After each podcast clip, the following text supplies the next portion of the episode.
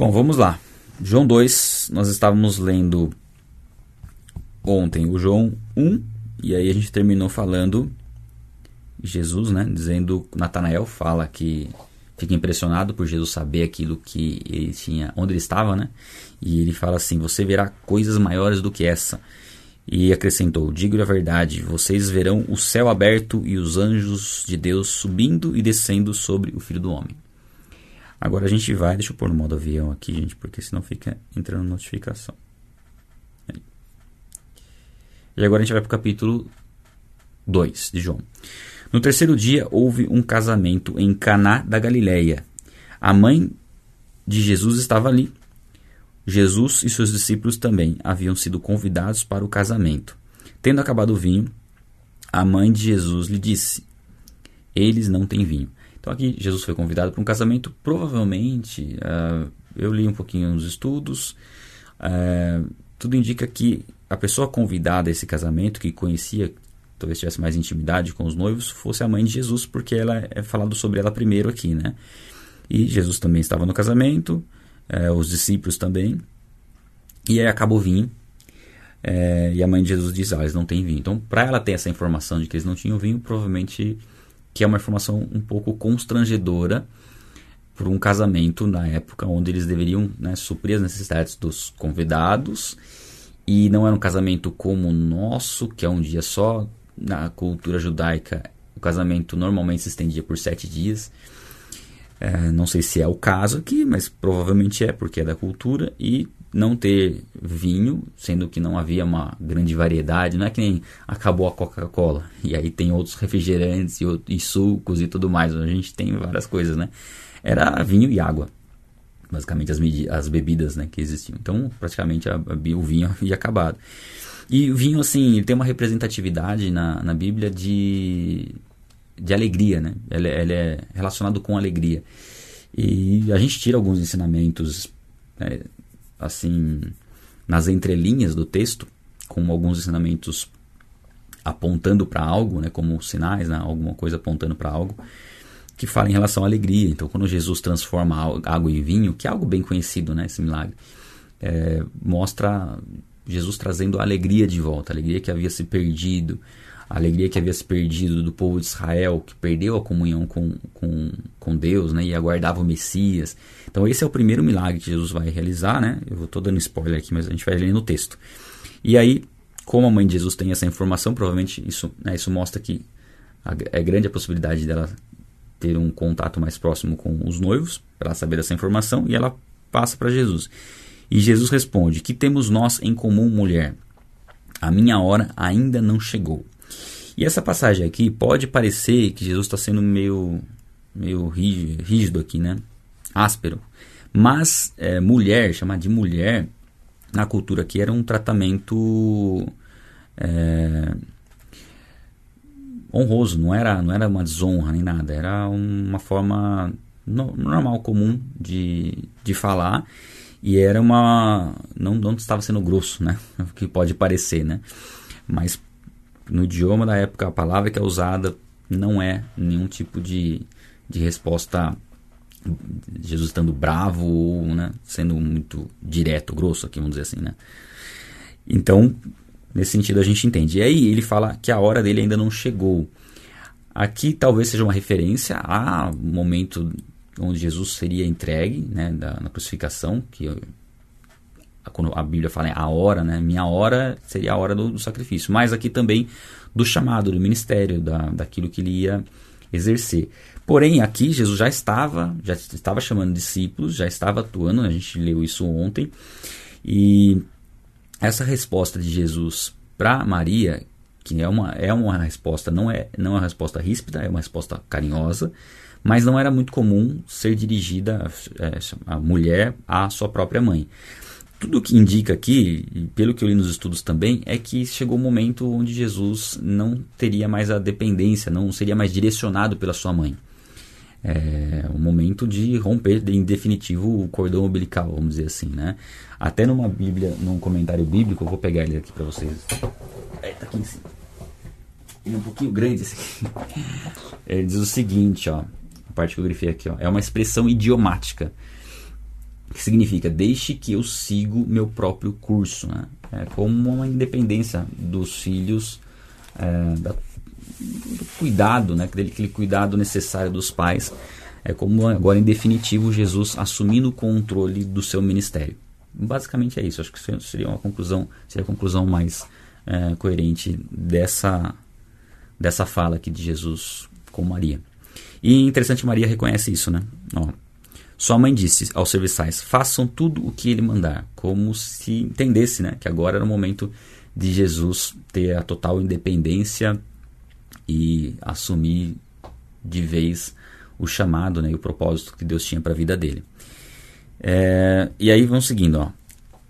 Ali, ali perto havia seis potes de pedra, do tipo usado pelos judeus para as purificações cerimoniais. Em cada pote cabiam entre 80 e 120 litros. Né? Disse Jesus aos serviçais: Encham os potes com água. E os, e, e os encheram até a borda. Então lhes disse: Agora levem um pouco ao encarregado da festa. Eles assim fizeram, e o encarregado da festa provou a água que fora transformada em vinho, sem saber de onde este viera, embora, embora o soubessem os serviçais que haviam tirado a água. Até aqui.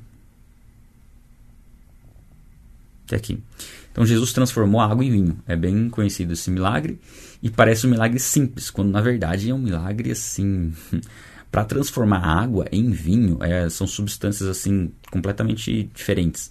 É, e tem alguns estudos, né, se você for pesquisar a parte técnica né, do, do milagre, né, o, que, o que é transformar uma água em vinho, o poder que é necessário para fazer com que isso aconteça, é somente um poder divino mesmo. Não há como o homem transformar água em vinho. Né?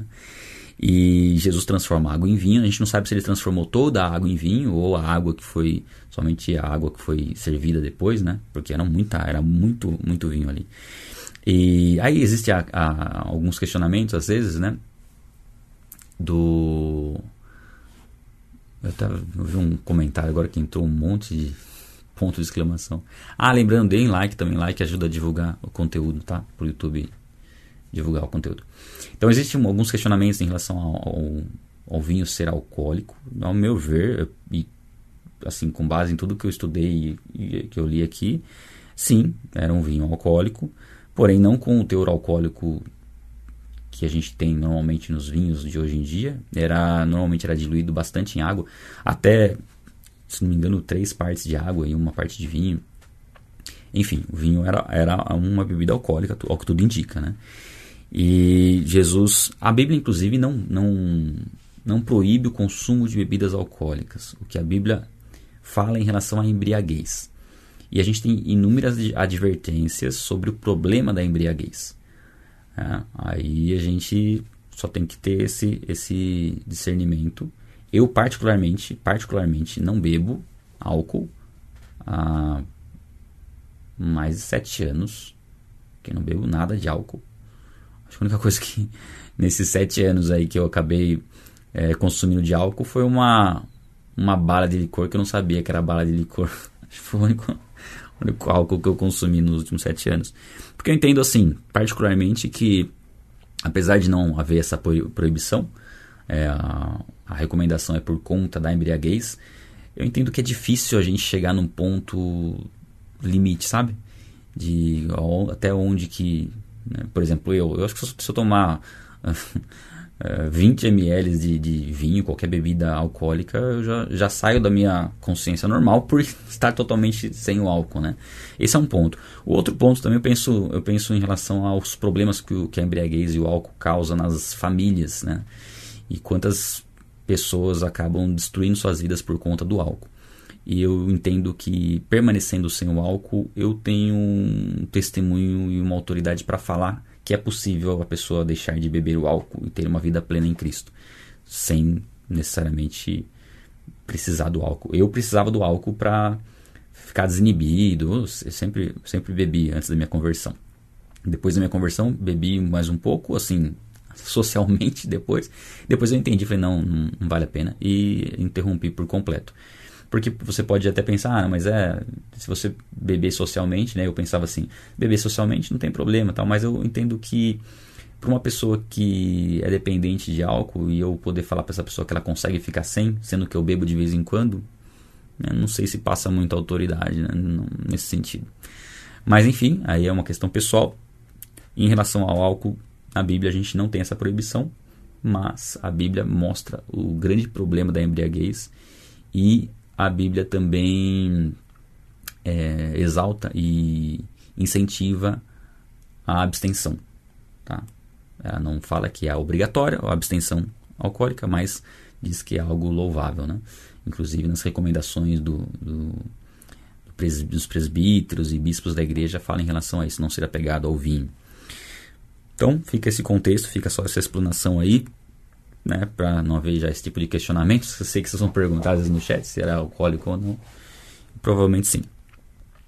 Seguindo. Uh, tchu, tchu, tchu,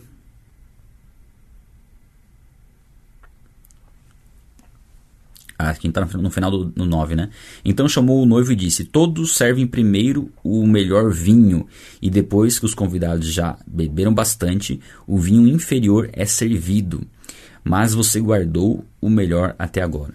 Então aqui Jesus proporciona para esse, esse casal uma experiência que passa de uma vergonha, que seria uma vergonha, né? Não ter mais a bebida no casamento, para um diferencial de qualquer outro casamento que já teve, que é oferecer o melhor no final, que é deixar o melhor para o final. E isso representa muito para a gente no âmbito espiritual, porque muitas vezes nós começamos bem e paramos ao longo do caminho. Começamos empolgados, dedicados e vamos relaxando ao longo do caminho, o que é natural por conta da nossa natureza humana de não perseverar até o final. E a Bíblia diz que a perseverança tem que ter ação completa. Aquilo que a gente começa, a gente tem que ir até o final que aí sim nós seremos maduros e íntegros sem, nos, não, nos, sem, nos, sem não nos faltar coisa alguma. Então esse é o ponto. E eu creio que esse despertar que Deus está trazendo para esse tempo é nesse sentido. É de nós agora estarmos muito mais ativos em Deus, muito mais fortalecidos em Deus do que no começo. Né? Talvez você esteja começando agora, ótimo você começar empolgado, mas a empolgação passa. O importante é a perseverança mesmo sem aquela empolgação. A empolgação é normal, né, por conta da emoção que nós sentimos, né, de conhecer a Cristo e querer conhecer e se aprofundar, mas essa empolgação ela vai passar. A motivação, né, estar motivado para fazer as coisas vai passar. O que vai permanecer é a obediência e a perseverança. Então é nesse ponto que a gente tem que lutar contra a nossa carne. É, eu, eu sempre costumo comentar que o fato de acordar cedo já é uma vitória contra a carne, porque a vontade de permanecer deitado é enorme. Né? Hoje, a hora que despertou o, o relógio, eu não sei quanto a você, mas eu particularmente, eu, eu não sei o que acontece, mas eu, eu, eu, os meus sonhos eles são complexos, eu não entendo, nem consigo entender eles. E eu, quando eu acordo de manhã, eu sonho e parece que eu tenho que terminar alguma coisa no sonho que eu não posso levantar porque eu tenho que terminar alguma coisa no sonho. E isso me dificultava, dificultava muito levantar da cama, porque eu ficava tentando resolver alguma coisa durante o sonho, parecia que eu tinha que ficar dormindo, enfim. É, até que eu descobri né, uma estratégia que é colocar o despertador longe do quarto. Né? Tem um despertador que fica no tablet aqui, eu deixo ele aqui no estúdio. Então, assim, tocou o despertador lá, eu já, já fico esperto e que eu sei que um minuto depois toco daqui. Então eu tenho um minuto para vir aqui desligar o despertador, senão eu acordo todo mundo. Então isso está tá sendo algo que tem feito a diferença, tá? Tem feito a diferença para acordar cedo. Isso já é uma vitória contra a carne isso já ajuda na perseverança. E aí outras coisas que eu sempre costumo falar para vocês também que são importantes, que é tomar água, lavar o rosto, fazer exercício, tomar o banho frio, que eu acrescentei o banho frio também. Isso já resolve com qualquer tipo de problema em relação a estar desperto. E isso tem me ajudado a perseverar, para dar continuidade, né, para não ir desanimando ao longo do caminho. Porque o final ele tem que ser melhor porque no contexto bíblico o final é melhor. A Bíblia diz: o fim das coisas é melhor do que o início. E no fim das coisas nós estaremos em Cristo. Habitaremos com Cristo na eternidade. Muitos terão é, um fim triste. São aqueles que não reconhecerão a Cristo não terão salvação. Mas nós que estamos em Cristo, e você que ainda não está em Cristo tem essa oportunidade hoje de entregar sua vida a Jesus Cristo, O nosso final é muito melhor do que o nosso começo. E nosso caminho, nosso caminho até o final, ele pode ser melhor do que ele está sendo. E ele deve ser melhor a cada dia. Isso depende da nossa da renovação da nossa mente, da perseverança na leitura da palavra. E esse tempo que você vai estar acompanhando com a gente a leitura de João e depois os outros livros também, porque nossa, nossa ideia é dar continuidade, né? Se Deus quiser, a gente vai, vai fazer a, a Bíblia toda, queremos, né? Mas aí tudo vai depender da direção que Deus nos der é, na questão da transmissão. Mas é isso que vai fazer a diferença no nosso relacionamento com Deus e fazer com que o nosso fim ele seja melhor do que o começo, mas não só o fim do momento da nossa do nosso encontro com Cristo, mas todos os dias, né? A gente crescendo gradualmente e experimentando algo novo, né? renovando a nossa fé e o nosso relacionamento com Deus. Então aqui Jesus ele proporcionou esse esse casamento algo assim maravilhoso que que fez a diferença. Né? Um, casamento onde os, as pessoas já esperavam um vinho de baixa qualidade no final, quando na verdade o melhor ficou para o final. Tá? E a gente tem novidades também para você ficar aqui. No final eu quero mostrar algo bem legal para vocês. Aproveitando o gancho, né? Ó, esse sinal milagroso em Caná da Galileia foi o primeiro que Jesus realizou.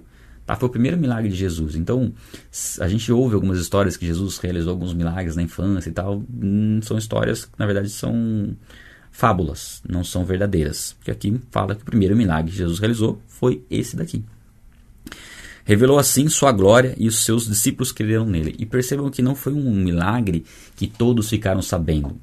Não, foram os discípulos, a mãe de Jesus e os serviçais ali que estavam, é, que colocaram a água e foram servir o vinho. Porque o, o encarregado lá da festa, ele somente comentou que o vinho do final estava melhor do que do começo.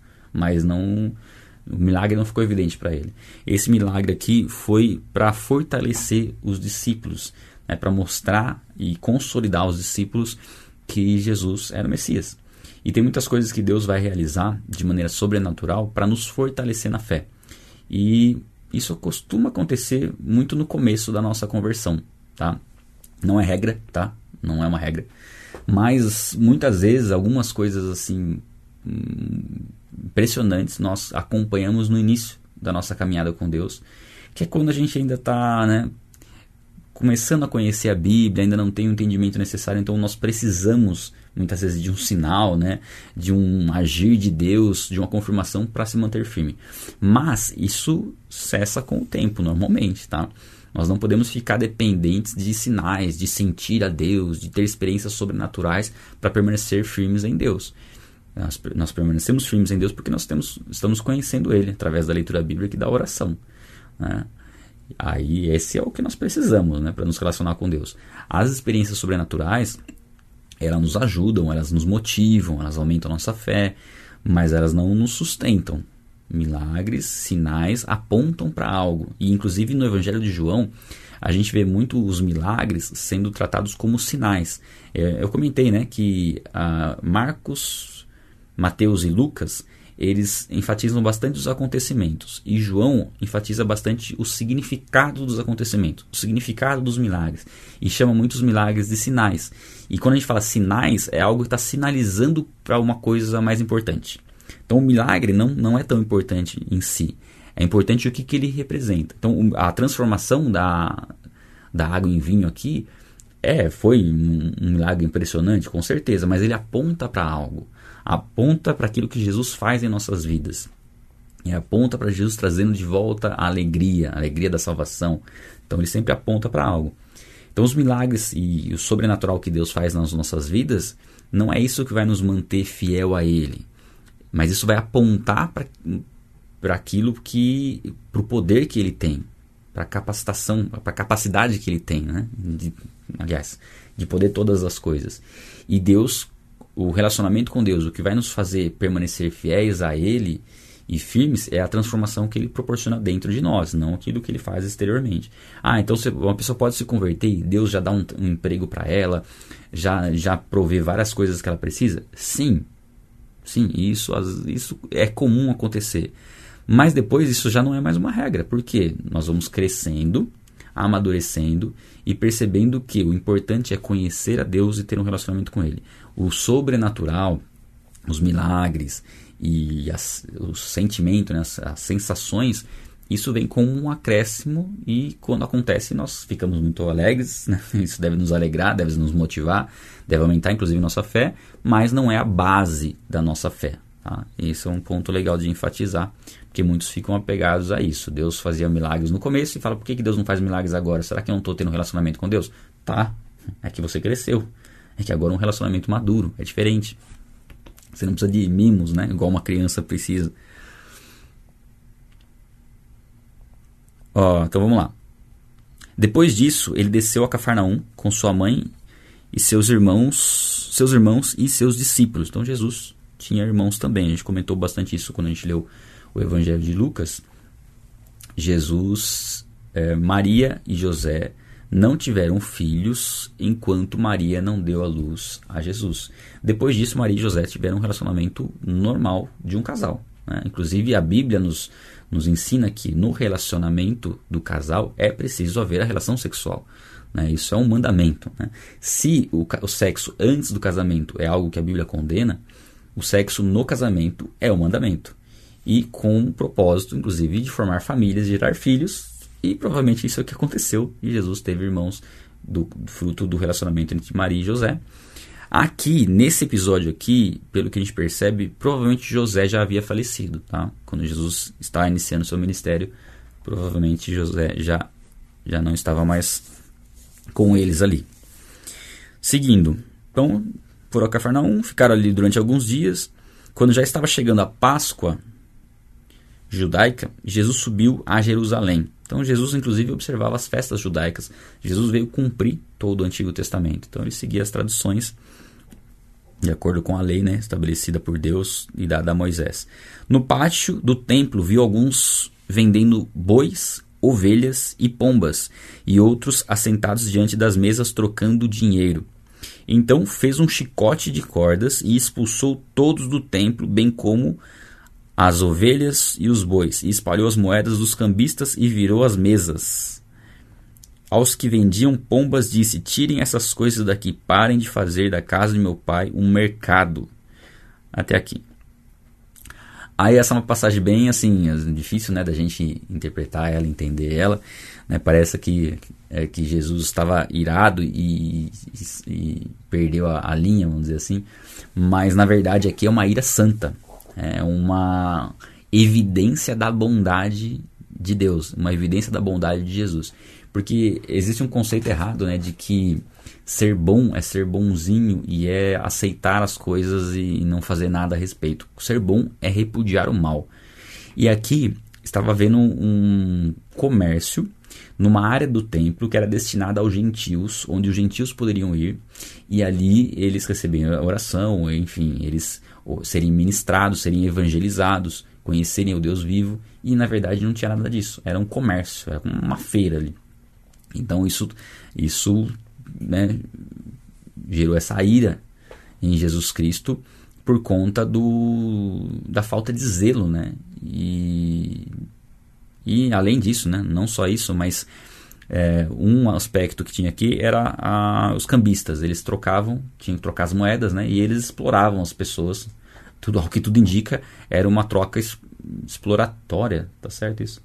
É, exploravam as pessoas com, com altos valores no câmbio, né, para que eles pudessem usar o dinheiro que, que era aceito ali. E também eles vendiam né, o dinheiro que era aceito para comprar os animais para o sacrifício. O fato de ter os animais para o sacrifício, alguns estudiosos falam assim, que a pessoa que fosse levar o animal para o sacrifício, ela tinha que trazer um próprio animal, um animal que ela cuidou, conviveu com ele, e esse animal ser o animal do sacrifício, né? E não chegar lá simplesmente comprar. Então, alguns vão por essa linha. Outros já entendem que era uma necessidade de comprar um animal lá, porque a viagem era muito longa, não tinha como trazer um animal dos lugares que as pessoas vinham. Mas que não poderia haver exploração, né? E, e esses animais também teriam que ser animais puros, né? animais sem mancha, sem defeito nem nada. Então, o que, ao que indica, havia uma exploração na venda desses animais. Ah, uma exploração de cobrar caro mesmo. Inclusive, talvez nem serem animais puros, né, sem defeitos e tudo mais. Então era esse tipo de comércio que havia ali. Era, o problema estava na, na índole né, daqueles que faziam o comércio e o local que eles estavam fazendo isso. devia ter, ser, ser, feito fora do templo, né? não numa área é, estabelecida ali já para haver um, um, evangelismo, né? que era a área que os, os gentios podiam ter acesso. Então, por todo esse contexto, Jesus vai lá e expulsa todo mundo. E aí seus discípulos lembraram do que está escrito: O zelo pela tua casa me consumirá. Isso aqui é uma passagem lá de. Deixa eu abrir aqui. Salmo, Salmo 69, que é um salmo bem específico, né? Um salmo messiânico. E fala do zelo, do zelo de Jesus, né? E o zelo que nós devemos ter com as coisas de Deus também.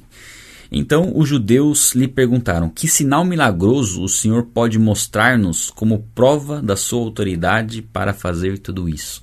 Então os religiosos queriam que ele fizesse um, né, agisse de maneira sobrenatural para mostrar com qual autoridade ele estava lá expulsando os cambistas lá, enfim.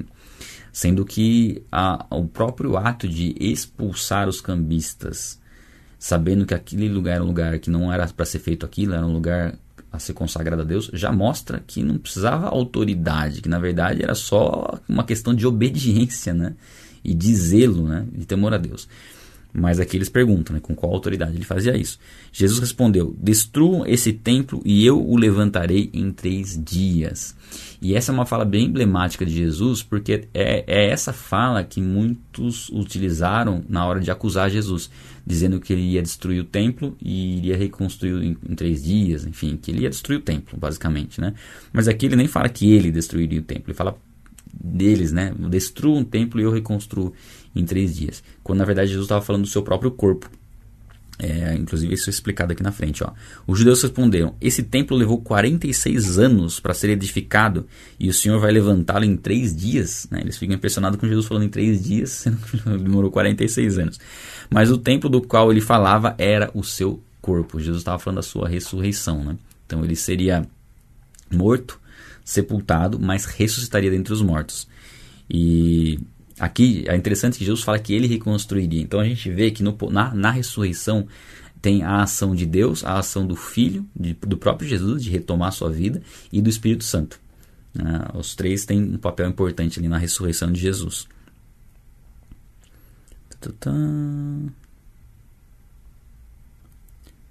Ó, depois que restou dos mortos, os seus discípulos lembraram-se do que ele tinha dito então creram na Escritura e na palavra que Jesus dissera.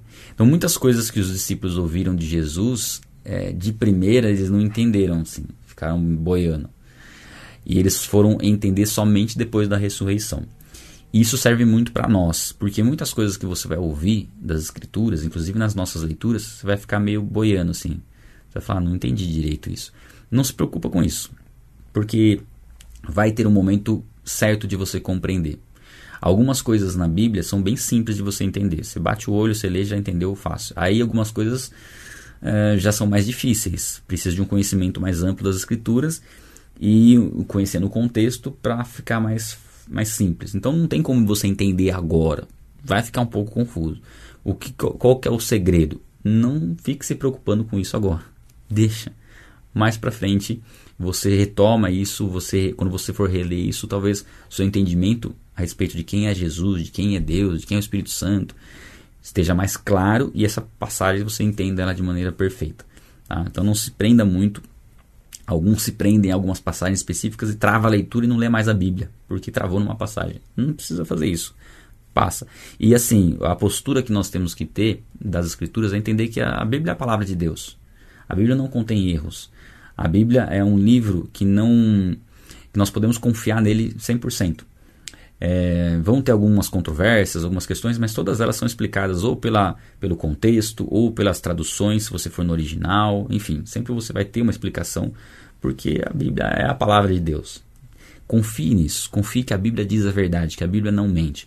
Quando você tiver uma passagem que você perceber, pô, isso aqui está sendo contraditório, isso aqui não está fazendo sentido, coloque o problema em você.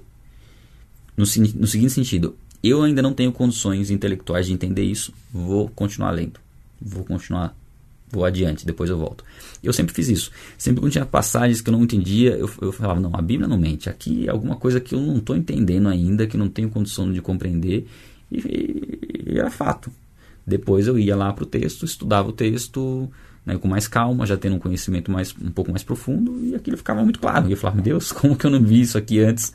Mas é que Deus vai nos dando a capacidade de compreensão das Escrituras de maneira gradual.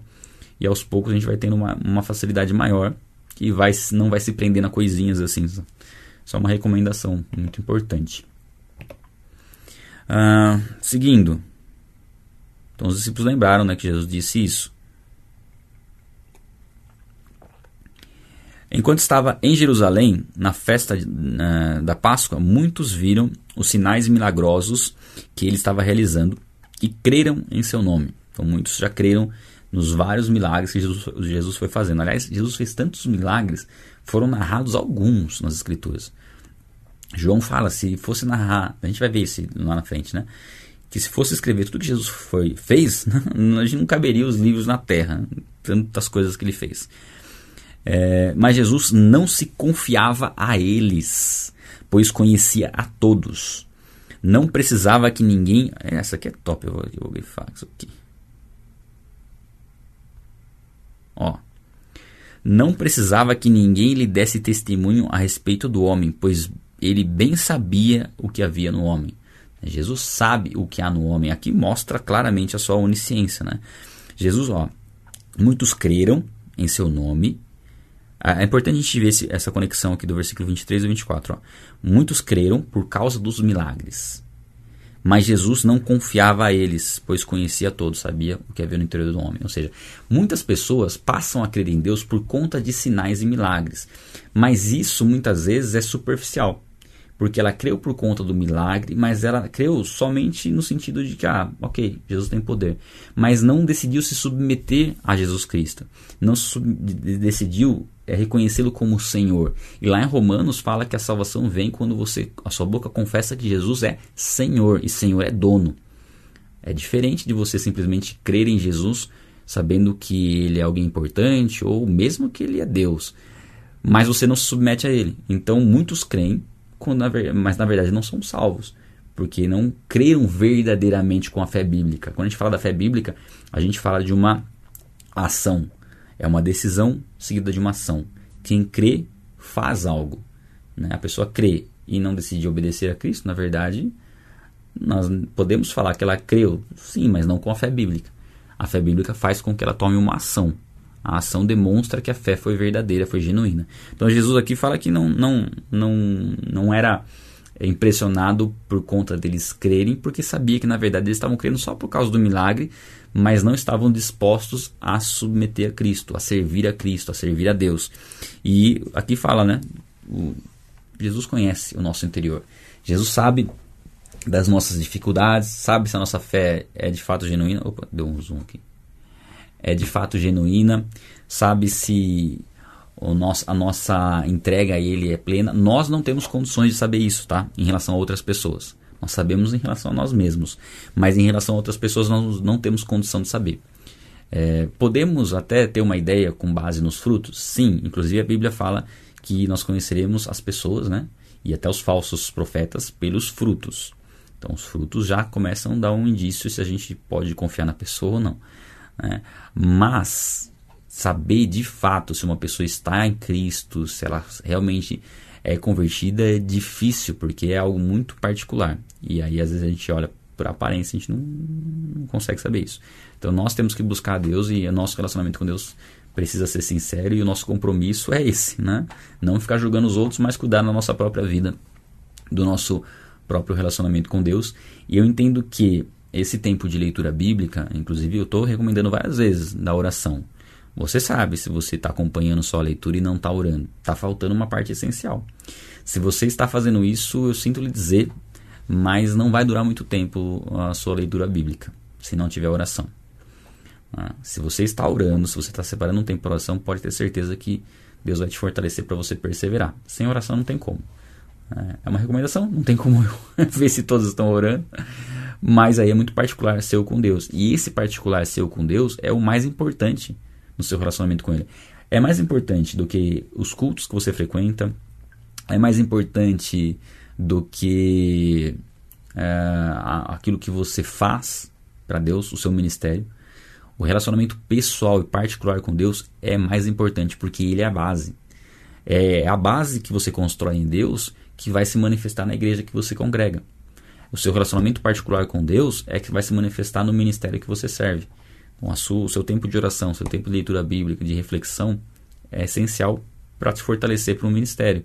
E assim, é, algumas, algumas questões, às vezes a gente, a gente não, não, não considera isso, né? Mas o fato de você ter a prática particular sem depender de outros, ela faz com que você aproveite melhor aquilo que vem dos outros. Então, guarda bem isso. Né? Aquilo que você faz sem depender dos outros te faz aproveitar melhor aquilo que vem dos outros. O que, que eu estou querendo dizer com isso? Que a sua leitura bíblica, vou dar um exemplo, amanhã a gente vai ler João 3. Qual deve ser a postura saudável? Você lê João 3 hoje. Você meditar em João 3 hoje. Escrever, procurar sete chaves ali, escrever os sete ensinamentos que você encontrar em João 3. Né? Não precisa ser sete, a gente recomenda sete, mas pode ser um, dois, três, dez escreve, medita no texto, faz o seu particular com Deus. Amanhã você somente acompanha aqui a leitura, lógico, ora, né, ora, e acompanha a leitura com a gente, só como um complemento daquilo que você já fez ontem. E aí aquilo que eu vou falar para você vai ser muito mais útil do que se você não tivesse ouvido nada a respeito do texto. Então esse é essa postura que vai fazer a diferença. É essa postura que te forma a base. Mas se você só acompanha aqui, a, a, liga aqui às 6 e 7, ouve falar, desligou, já nem busca mais a Deus, não ora, não faz a sua leitura, não vai resolver nada. Não vai resolver nada. Porque vai ficar uma dependência daquilo que eu estou falando, aquilo que Deus revelou para mim, às vezes ele pode revelar algo muito, muito mais profundo para você, de uma maneira que se encaixe muito mais é, na sua vida, nas, suas, nas circunstâncias que você está vivendo, e você vai ficar dependendo de outras pessoas para o relacionamento com Deus, quando na verdade você tem um livre acesso a Ele. Então, faça uso, aproveite esse livre acesso que você tem a Deus, faça o seu devocional, busque esse relacionamento pessoal particular com Ele e o resto vai ser tudo consequência. Seu crescimento espiritual, seu crescimento profissional, seu crescimento na área do relacionamento, tudo vai ser consequência desse tempo com Deus.